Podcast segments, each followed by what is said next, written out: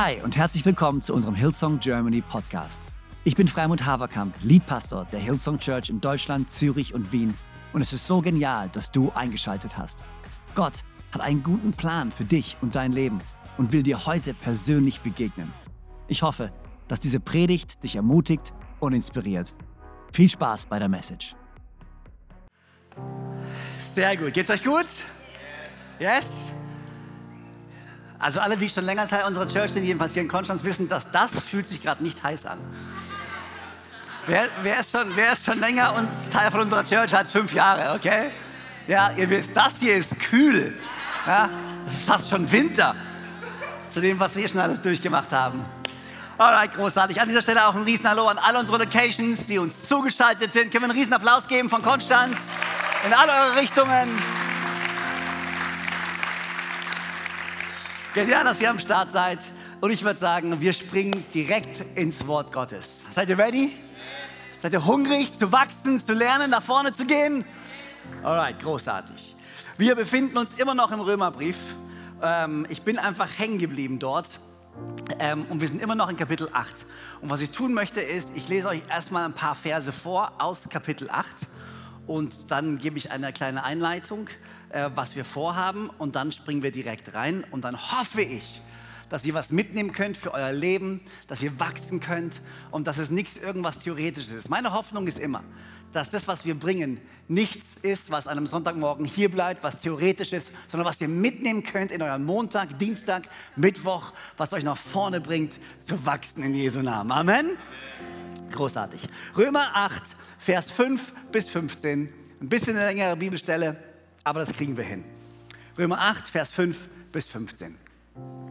Hier schreibt Paulus, nur zur, nochmal zum ins, oder in Erinnerung bringen, wir wissen, an wen er schreibt. Er schreibt an die Gemeinde in Rom. Die Gemeinde in Rom, eine Mischung aus damals genannten Heiden, also nicht, Juden, die sich für Jesus entschieden haben und Juden, die nach der Vertreibung aus Rom wieder zurückgekommen sind. Und jetzt treffen diese beiden Gruppen aneinander. Beide glauben an Jesus, beide haben komplett andere Traditionen, beide haben komplett andere Backgrounds und müssen jetzt lernen, dieses Leben mit Jesus. Wie sieht es wirklich aus? Wie folge ich diesem Jesus? Was bedeutet es eigentlich, mit ihm und für ihn zu leben? Und wie schaffe ich das eigentlich? Und das ist diese Thematik, in der Paulus hereinspricht, in wie es manche nennen, den, das die Kron, das Kronjuwel, den Kronjuwel und den wichtigsten Juwelen der Bibel, äh, Römer Kapitel 8. Vers 5 bis 15. Wer sich von seiner eigenen Natur bestimmen lässt, dessen Leben ist auf das ausgerichtet, was die eigene Natur will. Wer sich vom Geist Gottes bestimmen lässt, ist auf das ausgerichtet, was der Geist will. Was der Geist will, bringt Leben und Frieden. Alle sagen mal Leben und Frieden. Was der Geist will, bringt Leben und Frieden, aber was die menschliche Natur will, bringt den Tod. Denn der menschliche Eigenwille steht dem Willen Gottes feindlich gegenüber. Er unterstellt sich nicht dem Gesetz Gottes und ist dazu auch gar nicht fähig. Darum kann Gott an dem, der sich von seiner eigenen Natur beherrschen lässt, keine Freude haben. Ihr jedoch steht nicht mehr unter der Herrschaft eurer eigenen Natur, sondern unter der Herrschaft des Geistes, da ja, wie ich voraussetze, Gottes Geist in euch wohnt. Wenn jemand diesen Geist, den Geist Christi nicht hat, dann gehört er nicht zu Christus. Wenn aber nun Christus in euch ist, dann habt ihr aufgrund der Gerechtigkeit, die Gott euch geschenkt hat, den Geist empfangen und mit ihm das Leben auch wenn euer Körper als Folge der Sünde dem Tod verfallen ist. Nun ist ja der Geist, der in euch wohnt, der Geist dessen, der Jesus von den Toten auferweckt hat. Und weil Gott Christus von den Toten auferweckt hat, wird er auch euren sterblichen Körper durch seinen Geist lebendig machen, durch den Geist, der in euch wohnt. Jetzt Vers 12 bis 15. All das, liebe Geschwister, verpflichtet uns, aber nicht unserer eigenen Natur gegenüber so als müssten wir unserem Leben von ihr bestimmen lassen. Wenn ihr euer Leben von eurer, eigenen, von eurer eigenen Natur bestimmen lasst, müsst ihr sterben. Doch wenn ihr der Kraft von Gottes Geist, die alten, in der Kraft von Gottes Geist, die alten Verhaltensweisen tötet, werdet ihr leben. alle, die sich von Gottes Geist leiten lassen, sind seine Söhne und Töchter. Denn der Geist, den ihr empfangen habt, macht euch nicht zu Sklaven, sodass ihr von neuem Angst oder in Angst und Furcht leben müsstet. Nein, er hat euch zu Söhnen und Töchtern gemacht. Und durch ihn rufen wir, wenn wir beten, aber Vater. Denn der Geist, den ihr empfangen habt, macht euch nicht zu Sklaven, sodass ihr von neuem in Angst und Furcht leben müsstet. Nein, er hat euch zu Söhnen und Töchtern gemacht. Und Gott, ich danke dir für die paar Minuten, die wir jetzt haben. Danke für dein Wort.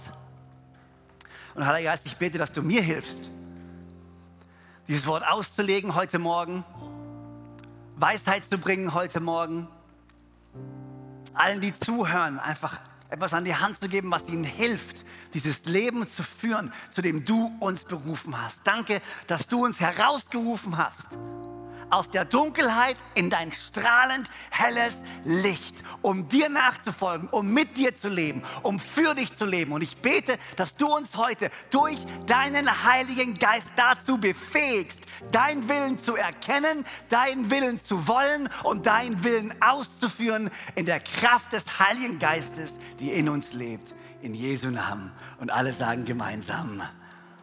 Und alle sagen gemeinsam. Amen, Amen, Amen. Hey, ich weiß nicht, wie es geht, ich bin jetzt schon begeistert. Weil die Tatsache ist die, und ich werde immer wieder daran erinnert, dass es nicht meine Kraft ist, dass es nicht meine Leistung ist, nicht meine Fähigkeit ist, sondern dass es der Geist Gottes ist, der in mir lebt und mich dazu befähigt, das zu tun, wozu er mich berufen hat. Deswegen muss ich jetzt auch nicht nervös sein und mir Sorgen darüber machen, ob ich die Predigt gut bringe oder nicht bringe oder was auch immer. Nein, weil es ist Gott, der mich befähigt. Und genauso befähigt Gott auch dich. Manchmal ist es gut, auch für den Prediger, sich selber glücklich zu predigen, okay? Manchmal musst du dich an deinem Montag, Dienstag, Mittwoch, Donnerstag, Freitag, Samstag selber glücklich predigen. Dich selber daran erinnern, dass, hey, das Leben als Christ ist nicht schwer, das Leben als Christ ist unmöglich. Aber du hast den Geist Gottes, der dich befähigt dazu, in der Kraft, die Jesus Christus hat von den Toten auferstehen lassen. Und ich weiß manchmal, es hört sich so heilig an, es hört sich so, so theologisch an, aber da steckt so eine tiefe Wahrheit drin, Freunde. Du kannst Gott nachfolgen. Und du kannst ihm wohlgefallen. Und du kannst für ihn leben und du kannst durch ihn leben. In Jesu Namen. Der Titel von der Predigt, wenn du mitschreibst, ist Ganz wie du willst. Ganz wie du willst. Du kannst auch sagen, mach doch, was du willst. Also vielleicht sollten wir auf YouTube den Titel nennen, mach doch, was du willst. Ist ein bisschen ein Clickbait, kriegt mehr Klicks. Ähm, für den Content überhaupt nicht wichtig. Ganz wie du willst. Es gibt ja immer so Momente der Entscheidung in unserem Leben. Ich weiß nicht, ob du das kennst. Es gibt so Momente der Entscheidung. Manche sind unwichtiger, manche sind wichtiger. Manche Momente entscheiden oder verändern unser Leben dramatisch. Andere, naja, vielleicht nicht so. Es gibt zum Beispiel, ich weiß nicht, ob ihr das kennt, ich bin da immer extrem überfordert, wenn du Auto fährst und wenn du dein Navigationssystem anhast. Ähm, ich glaube, das Navigationssystem und ich, wir sind keine guten Freunde weil ich ständig der Meinung bin, dass ich es besser weiß als das Navigationssystem.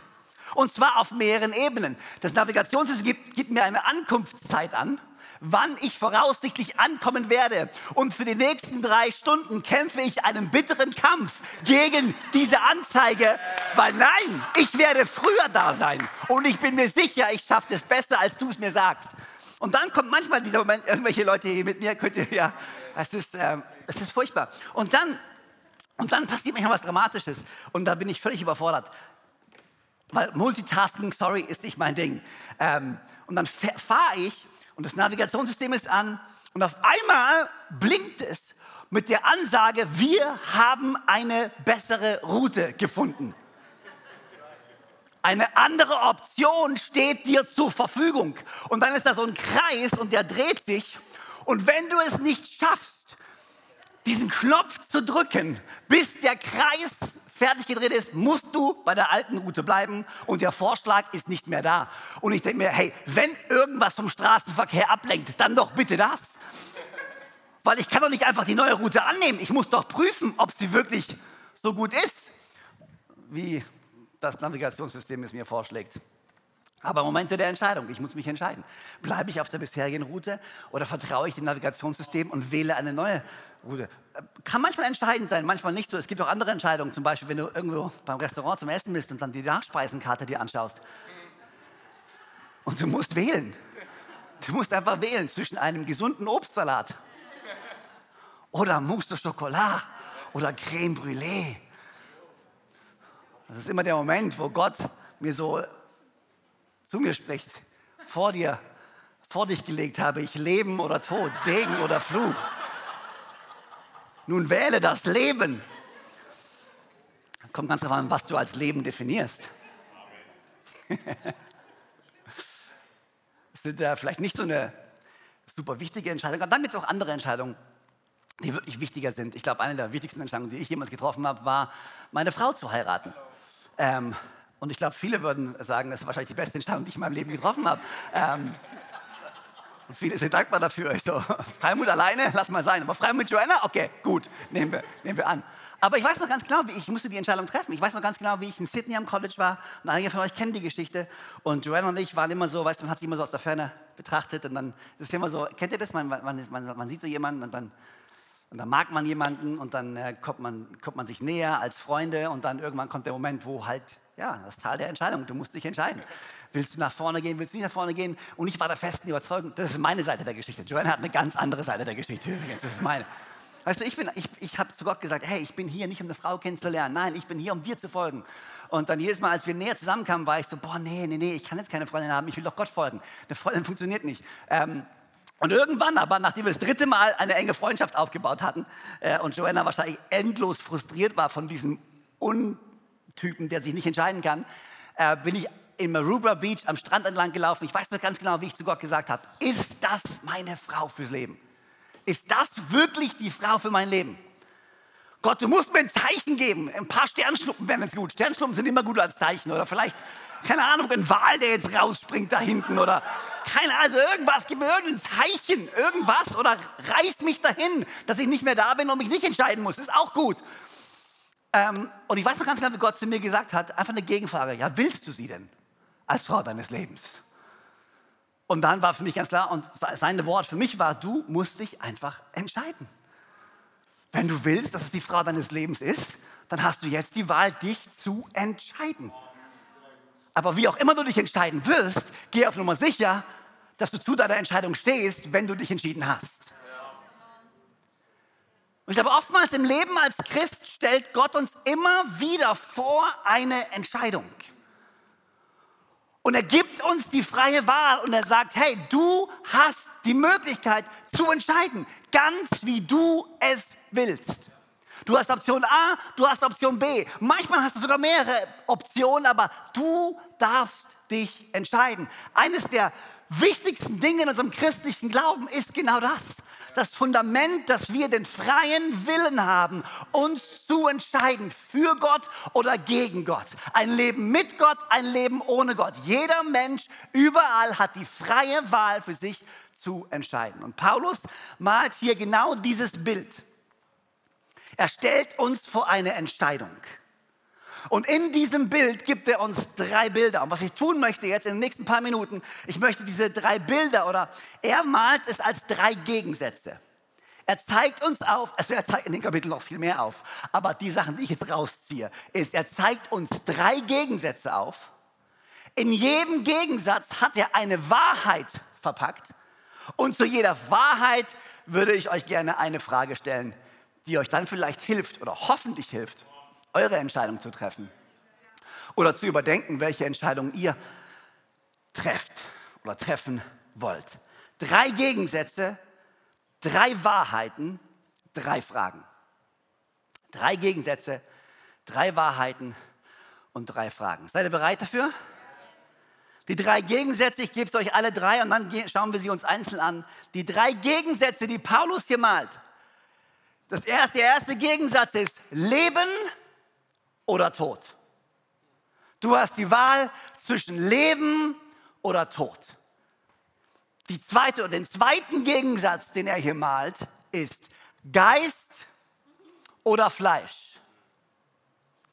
Die neue Genfer Übersetzung sagt, menschliche oder geistliche Natur, eine Natur, die dem Geist Gottes folgt, oder eine menschliche Natur, die dem Fleische, der menschlichen Natur folgt. Und er setzt gleich Leben, Tod, Leben ist zu finden in der geistlichen Natur, Tod ist zu finden in der menschlichen Natur. Also der gleiche Gegensatz, nur zwei verschiedene Bilder. Leben, Tod, Geist, Fleisch. Und das dritte Bild, was er malt, und das finde ich so faszinierend, wie er das reinbringt. Und da merkst du wieder, dass er ganz genau weiß, an wen er schreibt. Sohn und Tochter oder Sklave. Er weiß doch, wo Israel herkommt. Er weiß doch, wo das Judentum herkommt. Er kennt doch die Geschichte der Gefangenschaft in Ägypten und wie er sie herausgeführt hat, ins verheißene Land gebracht hat. Was Paulus hier sagt, du hast die Wahl. Leben durch den Geist Gottes, indem du als Sohn oder Tochter von Gott lebst. Oder Tod, indem du der menschlichen Natur folgst und quasi ein Sklave bist von dieser Welt. Alright, Leben oder Tod. Das ist der erste Gegensatz. Und hier kommt die erste Wahrheit und ihr könnt, ihr habt, die, ihr habt diese Wahrheit von mir oft gehört in den letzten paar Wochen. Und vielleicht sagt ihr euch, muss ich es nochmal hören? Und ich sage euch, ja, du kannst diese Wahrheit nicht oft genug hören. Leben oder Tod, dieser Gegensatz beschreibt Gottes ultimative Bestimmung für dich und für mich. Gottes ultimative Bestimmung für dich und für mich. Und diese ultimative Bestimmung, die Gott hat für dich und für mich, ist, dass wir leben. Gott möchte, dass du lebst. Und ich weiß, ich wiederhole mich, aber lass uns das anschauen. 1. Mose 2, Vers 7. Da bildete Gott, der Herr, den Menschen aus Staub vom Erdboden und hauchte in seine Nase den Atem des Lebens. Und so wurde der Mensch eine lebende Seele. Was Gott für dich hat und Gottes Plan für dich, Gottes Hoffnung für dich, Gottes Bestimmung für dich, das, was Gott sich mehr wünscht als alles andere, ist, dass du wahres Leben findest. Leben in Fülle, Leben im Überfluss. Und zwar nicht ein Leben, wie die Welt es uns beschreibt, was ein Leben aussieht, sondern ein Leben, wie Gott es uns beschreibt. Johannes 10, Vers 10, dort sagt Jesus gleiche, ich bin gekommen, damit ihr das Leben habt. Und das Leben in Fülle. Und wie wird das Leben denn beschrieben? Das Leben, das der Geist hervorbringt, wie wird es beschrieben?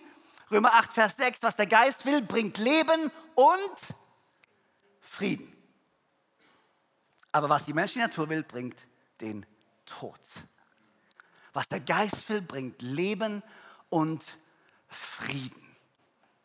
Leben und Frieden. Das Wort Frieden ist so ein zentrales Wort in der Bibel. So eine zentrale Botschaft der Bibel. Vom Alten Testament direkt ins Neue. Was Gott für dich möchte, ist einen tiefen inneren Frieden. So einen tiefen Frieden, der nicht gestört werden kann von egal was um dir herum auch passiert. Die Definition von Gott für ein erfülltes Leben ist ein friedliches Leben. Ein Herz, was zufrieden ist. Ein Herz, was dankbar ist. Ein Herz, was stabil steht in der Gegenwart Gottes voller Dankbarkeit und Lobpreis, egal was da draußen passiert, egal wie viel Unfriede da draußen auch ist, du kannst inmitten deiner größten Herausforderung immer noch in Fülle leben. Wie? Du kannst immer noch Frieden haben. Ein Frieden, wie die Welt ihn nicht geben kann. Das ist, was Jesus zu uns gesagt hat. Ganz am Schluss, was sagt er? Was ich euch zurücklasse, ist Frieden. Ich gebe euch meinen Frieden. Einen Frieden, wie ihn die Welt nicht geben kann. Lasst euch durch nichts in eurem Glauben erschüttern und lasst euch nicht entmutigen. Frieden. Ein Frieden, den die Welt dir niemals geben kann. Die größten, deine größten Erfolge in dieser Welt sei es finanziell, sei es karrieretechnisch, sei es familientechnisch, sei es wo auch immer, wird dir niemals das geben können. Niemals diesen Frieden geben können, den Gott dir geben kann. Und Gott setzt Leben gleich mit Frieden. Ein Frieden, der jeden Verstand übersteigt. Der erste Gegensatz, Leben und Tod, beschreibt Gottes ultimative Bestimmung, nämlich dass wir leben. Sein Wille ist, dass wir leben. Wie finden wir dieses Leben? Indem wir seinen Frieden finden. Meine Frage an dich ist, was raubt dir gerade deinen Frieden? Was raubt dir jetzt gerade deinen Frieden? Denn alles, was dir deinen Frieden raubt, wird dir dein Leben rauben. Kennst du das Gefühl, wenn du mit deinen Freunden abhängst, du hast einen richtig schönen Abend oder mit deiner Familie oder du bist im Urlaub und du genießt den Moment und auf einmal holt dich eine Sorge ein. Auf einmal holt dich ein Unfriede ein. Auf einmal holt dich irgendwas ein, was dich besorgt oder was dich belastet und dein Leben ist auf einmal weg. Kennst du den Moment? Wo du voll Spaß hast und auf einmal kommt diese Erinnerung, auf einmal kommt dieses Ding, was dich erinnert an irgendeine Sorge, an irgendwas, was nicht gut läuft. Und du siehst, du sitzt in diesem Raum, gerade eben warst du noch glücklich und alle anderen um dich herum sind anscheinend immer noch glücklich und du sitzt da und innerlich pocht dein Herz und das Herz rutscht dir in die Hose. Du bist so, oh, so ein Bauchgefühl innerlich. Jesus hat gesagt, mach euch keine Sorgen um das, was ihr an Essen und Trinken zum Leben und an Kleidung für euren Körper braucht. Ist das Leben nicht wichtiger als die Nahrung? Und ist der Körper nicht wichtiger als die Kleidung? Seht euch die Vögel an, sie säen nicht, sie ernten nicht, sie sammeln keine Vorräte und euer Vater im Himmel ernährt sie doch. Seid ihr nicht viel mehr wert als sie? Wer von euch kann dadurch, dass er sich Sorgen macht, sein Leben auch nur um eine einzige Stunde verlängern? Und warum macht ihr euch Sorgen um eure Kleidung? Seht euch doch die Lilien auf dem Feld an und lernt von ihnen. Sie wachsen, ohne sich abzumühen und ohne zu spinnen und ohne zu weben. Und doch, sage ich euch, sogar Salomo in all seiner Pracht war nicht so schön gekleidet wie eine von ihnen. Wenn Gott die Feldblumen, die heute blühen und morgen ins Feuer geworfen werden, so herrlich kleidet, wird er sich dann nicht erst recht auch um euch kümmern, ihr Kleingläubigen. Danke. Macht euch also keine Sorgen. Fragt nicht, was sollen wir essen, was sollen wir trinken, was sollen wir anziehen. Denn um diese Dinge geht es den Heiden, die Gott nicht kennen. Euer Vater im Himmel aber weiß, was ihr braucht. Es soll euch zuerst um Gottes Reich und Gottes Gerechtigkeit gehen, dann wird euch das Übrige alles dazu gegeben. Das erste, was Paulus hier sagt, er erinnert uns daran, sagt, denkt dran, es gibt hier ein Leben für euch. Und dieses Leben bedeutet Frieden. Friede durch den Geist Gottes, weil wir verstehen, dass er für uns ist. Weil wir verstehen, dass nichts in dieser Welt uns trennen kann von seiner Liebe. Auch Römerbrief übrigens. Paulus malt ein riesiges Bild. Meine Frage an dich, was raubt dir gerade deinen Frieden? Und ich will dich ermutigen, was auch immer es ist, damit zu Gott zu gehen und ihm zu vertrauen, es ihm zu geben, zu sagen, ja, weißt du was, das macht mir gerade Sorgen. Ich sage nicht, ignoriere alles. Das, mit Sorgen umzugehen bedeutet nicht, Sorgen zu ignorieren. Davon wird nichts besser runterzudrücken, wegzuschieben. Nein, nimm deine Sorge aktiv. Bringe deine Sorge, deine Nöte, deine Bedürfnisse voller Dankbarkeit und voller Glauben zu deinem Gott, der sich um dich kümmern wird, der dir versorgen wird und der dich mit einem Frieden erfüllen wird, der jeden Verstand übersteigt. Leben bedeutet Frieden. Und Paulus zuallererst erinnert uns daran, du kannst dieses Leben leben. Yes, du kannst es leben und du kannst diesen Frieden haben. Wie? Wie wählen wir denn das Leben? Und wie finden wir denn diesen Frieden? Und jetzt kommt der zweite Gegensatz, den er uns gibt. Der zweite Gegensatz ist Old School, christliche, christliche Sprache, Geist oder Fleisch. Eine Gesinnung des Geistes oder eine Gesinnung des Fleisches. Der Geist, der zum Leben führt.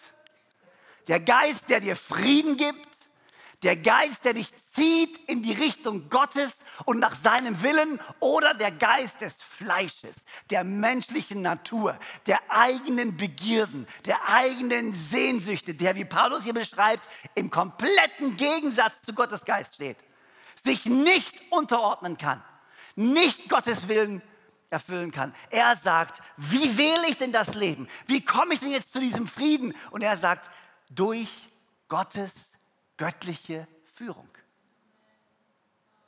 Der zweite Gegensatz ist geistliche Natur oder menschliche Natur und die Wahrheit dahinter ist Gottes göttliche Führung. Gottes ultimative Bestimmung ist Leben im Überfluss und Frieden. Wie bekomme ich denn diesen, dieses Leben? Wie bekomme ich denn diesen Frieden? Durch Gottes Führung. Gottes göttliche Führung. Wie führt Gott denn dich? Und wie führt Gott denn mich? Durch seine Gegenwart. Der Geist Gottes beschreibt hier nichts anderes als Gottes Gegenwart. Und schon immer hat Gott uns geleitet und geführt durch seine Gegenwart und durch seine Versorgung und durch seine Kraft. Israel im Alten Testament, Exodus, sie ziehen raus. Gott hat sie geführt durch eine, durch eine Säule, eine Wolkensäule am Tag, eine Feuersäule in der Nacht. Gottes Gegenwart, die mitten unter ihnen weilt. Er hat sie geführt und geleitet durch die Versorgung.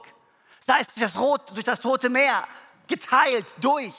Sei es durch Wasser von einem Stein, als sie nichts zu trinken hatten. Sei es durch Manna vom Himmel, als sie nichts zu essen hatten. Gott führt durch seine Gegenwart und seine Gegenwart bringt Versorgung und seine Gegenwart bringt übernatürliche Kraft. Und jetzt sagt er, hey Freunde, das ist was Paulus, deswegen ist er, deswegen ist er so begeistert.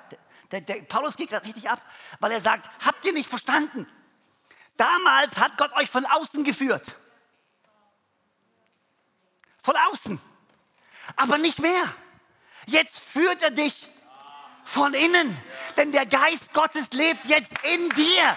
Das heißt, du findest Gott nicht irgendwo da draußen. Seine Stimme ist hier drin, sein Friede ist hier drin, seine Versorgung ist hier drin. Er führt, er versorgt, er leitet durch seine Gegenwart.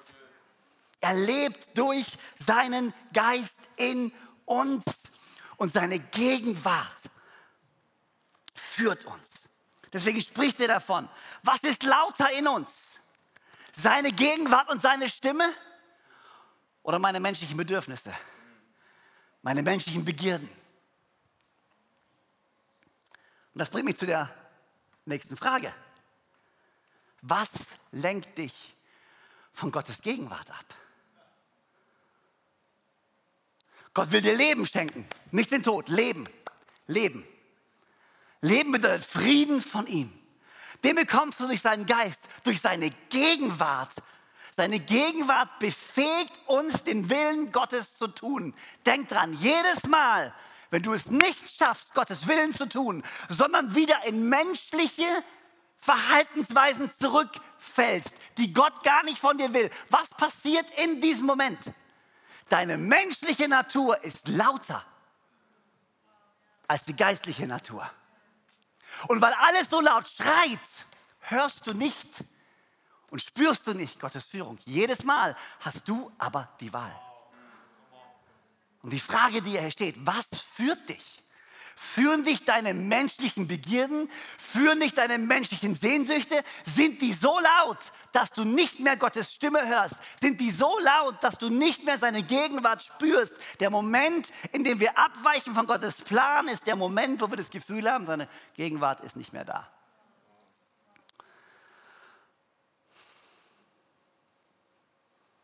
Aber zu wissen, dass er immer da ist. Ich habe diese Woche mit, ähm, mit äh, Pastor John Bevere telefoniert. Und wir hatten ein richtig cooles Gespräch. Und wir hatten ein richtig geniales Gespräch über die Furcht Gottes. Er schreibt da gerade ein Buch drüber, von der ich hoffe, er ist nicht sauer, dass ich euch erzähle. Aber ähm, und er war so Freimut, wir haben die Furcht Gottes verloren. Kirche ist auf einmal zu etwas geworden, wo die Gemeinschaft im Mittelpunkt steht. Wir feiern und wir zelebrieren Gemeinschaft. Community ist, was uns zusammenhält. Und er sagt, Community ist großartig, aber es ist nicht das, worauf wir unsere Kirche bauen. Es gibt nur einen, auf dem wir unsere Kirche aufbauen, und das ist Jesus. Und unsere Gemeinschaft Unsere Community ist nicht das Ziel. Das Ziel ist es, ihm zu folgen. Und wir versammeln uns um ihn herum, um seine Herrschaft herum, um seinen Geist herum, um seine Wahrheit herum. Ich meine so, die Furcht Gottes ist nicht, wir sollen Angst haben. Eine gesunde Beziehung lebt nicht von Angst. Wenn die Bibel spricht von der Furcht Gottes, spricht sie nicht davon, dass wir Angst haben müssen. Nein, vielmehr sie spricht davon, dass wir Angst davor haben, nicht mehr in seiner Gegenwart zu sein. Die Furcht Gottes heißt nicht, ich habe Angst vor seiner Gegenwart. Die Furcht Gottes heißt vielmehr, ich habe gesehen, ich habe geschmeckt, ich habe gehört, ich habe ihn erlebt und ich kann mir nicht vorstellen, nicht mehr bei ihm zu sein. Und deswegen versuche ich mich auszurichten auf den Geist, von ihm mich führen zu lassen. Es ist Gottes Güte, die Erfahrung von seiner Gnade. Was lenkt dich von Gottes Gegenwart ab? Meine erste Frage war, was raubt dir deinen Frieden? Denn dein Friede oder dein Unfriede und deine Sorge raubt dir dein Leben. Die zweite Frage ist, was lenkt dich von Gottes Gegenwart ab? Denn was auch immer dich von seiner Gegenwart ablenkt, hält dich davon zurück, ihm nachzufolgen. Geistesgesinnt zu leben bedeutet, alle Ablenkungen auszublenden, runterzudrehen, alles das, was um dich herum passiert und seine Stimme zu hören. Römer 12 spricht er darüber. Wie mache ich das? Römer 12, Vers 2. Richtet euch nicht länger nach den Maßstäben dieser Welt, sondern lernt auf eine neue Art und Weise zu denken, damit ihr verändert werdet damit ihr beurteilen könnt, ob etwas Gottes Wille ist, ob es gut ist, ob Gott Freude daran hat und ob es vollkommen ist. Auf eine neue Art und Weise zu denken. Nicht misst dein Leben nicht so, wie die Welt dein Leben misst. Denn wenn du den Maßstab dieser Welt anlegst an dein Leben, dann wirst du nicht das hören, was Gott dir sagen wird. Gott hat andere Maßstäbe. Geist erfüllt zu leben. Der erste Gegensatz, Tod, Leben. Gottes, und die Wahrheit dahinter ist, Gottes ultimative Bestimmung ist, dass du lebst. Dieses Leben findest du in seinem Frieden. Deine Sorgen rauben dir diesen Frieden. Wie lebst du oder wie wählst du dieses Leben? Wie findest du diesen Frieden? Indem du seinen Geist nachfolgst, auf ihn hörst, indem du seiner göttlichen Führung folgst dich nicht ablenken lässt von den Dingen dieser Welt. Jedes Mal, jedes Mal hast du die Wahl. Jedes Mal hast du die Wahl. Jakobus spricht darüber. Jakobus 1, Vers 14, glaube ich, ist es. Wenn jemand sündigt, sagt er, dann ist es nicht Gott, der dich, der dich versucht, sondern wir werden versucht von unseren eigenen Sehnsüchten, von unseren eigenen sündhaften Dingen, in denen wir uns verstricken.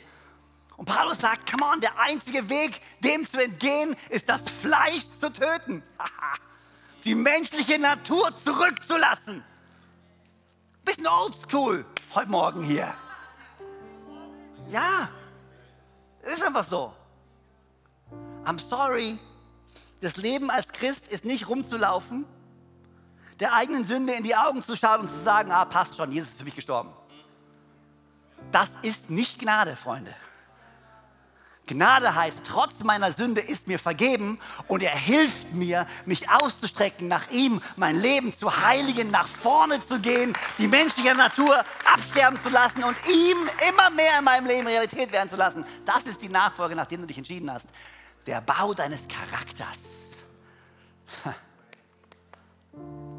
Erstens Leben, Tod. Zweitens Geist oder Mensch. Und hier ist das Dritte. Und da siehst du wieder, wie genial Paulus ist. Weil er weiß, an wen er schreibt. Sohn oder Sklave. Sohn und Tochter oder Sklave. Und hier ist die dritte Wahrheit. Es ist deine freie Entscheidung. Leben hat er für dich und Frieden. Der Geist ist da für dich. Gottes Führung ist präsent. Drittens, Sklave, Sohn, du hast die Wahl. Und Paulus sagt, werdet nicht wieder zu Sklaven. Geht nicht wieder zurück nach Ägypten. Könnt ihr euch erinnern? Exodus 2, sie sind gerade raus aus Ägypten, sind in der Wüste. Auf dem Weg ins verheißene Land, da murrte die ganze Gemeinde der Söhne Israel gegen Mose und Aaron in der Wüste. Und die Söhne Israel sagten zu ihnen, ach, wären wir doch durch die Hand des Herrn im Land Ägypten gestorben, als wir bei den Fleischtöpfen saßen, als wir Brot aßen bis zur Sättigung. Aber jetzt habt ihr uns in diese Wüste herausgeführt, diese ganze Versammlung, und wir werden im Hunger sterben. Wie oft hat Israel gesagt, komm, wir steinigen Mose. Zurück nach Ägypten. Da sind wir zwar nicht im verheißenen Land, aber wenigstens hatten wir was zu futtern.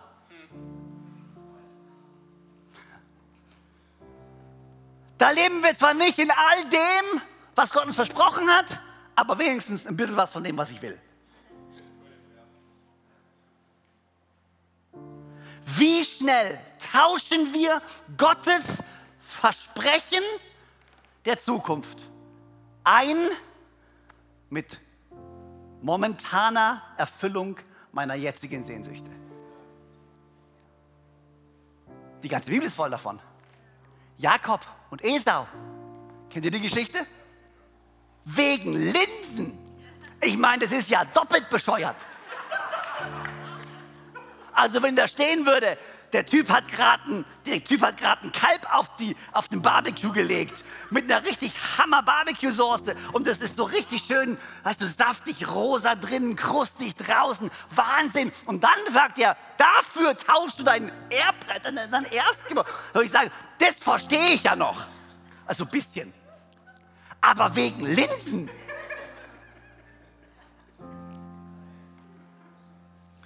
Oh, weißt du, ich weiß, ich weiß, ich weiß, ich weiß, ich weiß, ich weiß. Und das ist ja genau die Welt, in der wir leben. Wie viele Leute leben überhalb von ihren Verhältnissen, weil sie nicht warten wollen, bis sie da angekommen sind, sondern jetzt das Geld ausgeben wollen. Davon lebt unsere Wirtschaft. Super. Genial, dass die Menschheit so ungeduldig ist. Wie viele Leute verprassen alles, was sie jetzt haben, weil es ist einfach nicht sexy, deine Altersvorsorge, wenn du 20 bist. Ist einfach nicht sexy. Du willst jetzt leben, die Welt bereisen, mit deinen Freunden in den Urlaub gehen, alles Geld ausgeben. Ist einfach nicht sexy. Und manchmal nehmen wir diese Prinzipien und wir legen sie an Gottes Versprechen und wir sagen, ja, das Versprechen ist schön und gut, aber ich habe schon fünf Jahre gewartet und noch ein Jahr extra gebe ich dir nicht, deswegen mein Weg. Wie viele Leute nehmen ihr Leben selber in die Hand, weil sie nicht happy sind? Und ich weiß, es hört sich so einfach an für mich zu sagen, aber ja, natürlich, ja, natürlich. Ich glaube, ich glaub, Gott hat einen Partner für mein Leben. Ich soll auf ihn warten? Ich warte doch schon so lange. Ich warte doch schon so lange. Weißt du was? Lass uns lieber zurück nach Ägypten gehen. Da finde ich jemanden. Da kann ich mir jemanden. Der ist vielleicht glaubt er nicht an Gott. Vielleicht kann ich mein Leben nicht mit ihm teilen, so, aber wenigstens habe ich jemanden. Und so tauschen wir das ein, was Gott für uns hat. Aber wir glauben, wir machen eine Abkürzung und holen uns das, was wir jetzt wollen. Wenigstens ein bisschen. Die Fleischtöpfe waren voll. Ich weiß, ich war Sklave, aber die Fleischtöpfe waren wenigstens voll. Ich weiß es nicht Gottes Versprechen, aber wenigstens genieße ich mein Leben jetzt. Nein, darf ich dir Mut machen? Tausche Gottes Versprechen nicht ein gegen momentane Befriedigung deiner Sehnsüchte. Vertraue darauf.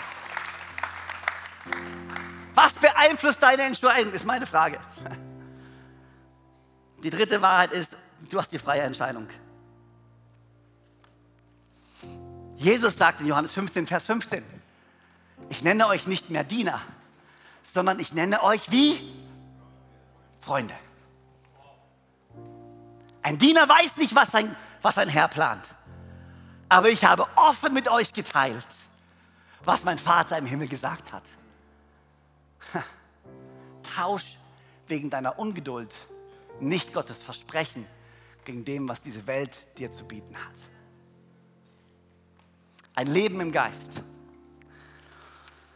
Leben, Tod, Geist Gottes, menschliche Bedürfnis, Sohn und Tochter oder Sklave. Du bist dazu berufen, Sohn und Tochter zu sein. Kein Sklave. Du bist kein Sklave der menschlichen Natur. Du musst nicht das tun, wozu dein Körper dich versucht zu dringen oder deine Bedürfnisse versuchen, dich zu drängen. Nein, du hast die Wahl, in denen der Geist Gottes lauter wird in deinem Leben. So genial, dass du dabei warst. Ich hoffe, du gehst gestärkt und voller Glauben in deine Woche. Wenn dir dieser Podcast gefällt, dann abonniere doch diesen Kanal, um keine Message zu verpassen. Und schau auch mal auf unserer Webseite hillsong.de vorbei. Dort findest du alle Infos zu unseren Gottesdiensten und so viel mehr. Natürlich findest du uns auch auf YouTube und Instagram. Hey, hab eine gute Woche, Gottes Segen, bis bald.